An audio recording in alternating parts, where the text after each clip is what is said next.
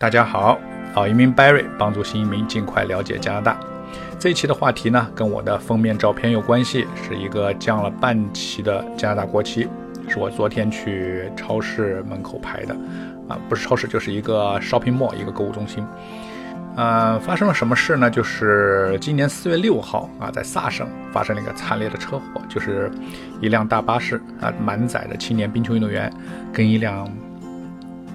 卡车相撞。啊，巴士上的十六个青年冰球运动员全部都丧生。那么这件事发生以后啊，真可谓举国哀悼啊，全球震动啊。这句话一点不为过。我早上起来运动啊，路上人们都在聚在一起讨论这个问题啊，都这个不仅仅是惋惜啊，这个悲伤啊，这个这个痛苦啊，这个不言语表。有有人走过来跟我也聊天啊，说你知道吗？说这个简直不可思议，不敢想象啊。因为我的孩子他也打冰球，也我也跟他坐过巴士啊，去赶下一个赛季啊，去赶那个季后赛，跟这个比跟那个比啊，到别的小镇、别的城市去参加这种比赛。虽然他不是专业队啊，业余队他们也很有爱好者，也组织这种事情。那那有人组织，那我们这个队员也就去喜欢参加嘛。那小孩也喜欢出去玩嘛。那么这种意外天灾降到谁身上，任何一个。做父母的简直是是绝对不能接受的啊！还有你这个孩子，所有的孩子对这个冰球啊，这个热爱啊，这个是不言于表的啊，是绝对是 number one 的，在加拿大啊。那么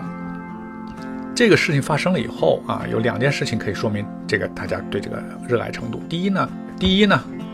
他在五天之内啊，给这个受害者捐款，加拿大史上历史上最大一笔捐款啊，九百六十万五天。啊，去年二零前年二零一六年，在有一个阿省有一个地方发生大火，也是烧了很长时间，全国在捐款不到它的八分之一。所以这个不是数字多少能说明问题，但是就说明大家这个关心程度啊。另外一个呢，捐赠器官啊，因为这个有一个本来是十五个人去世，还有一个重伤，这个重伤的人呢，他的器官要捐赠给一个呃接受者。啊，那个很感人。这个孩子呢，是最后听到他的器官跟这个捐赠者是啊匹配了以后，他才放心的闭眼啊。所以这个这个故事一下子就把所有加拿大人都打动了啊。这个这个网站啊，这个信件啊，都是要求捐赠器官的人都刷爆了啊。那然后，那么还有一个家那个学校怎么纪念呢？学校呃要求啊，就是家里有打冰球的孩子，你把你的冰球棍。全部带到学校来啊，有多少带多少。你像我孩子大概有三根，他全带去了。啊，有些爱好者他就喜欢保存各种不同的冰球棍的，他可能有十十支以上了啊，他都带去。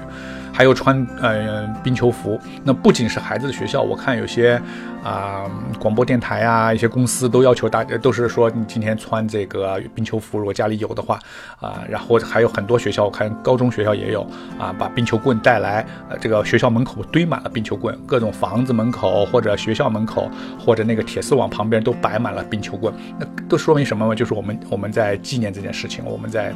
啊怀念这些死去的这些冰球运动员啊，就是我们大家都热爱这项运动，我们都啊不会忘记啊，我们永远会热爱这项运动的啊，所以这个也是很感人的一件事情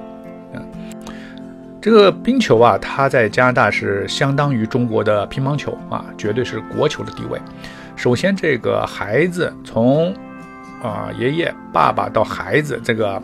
几代人，这个不同年龄层对这个。呃，运动的热爱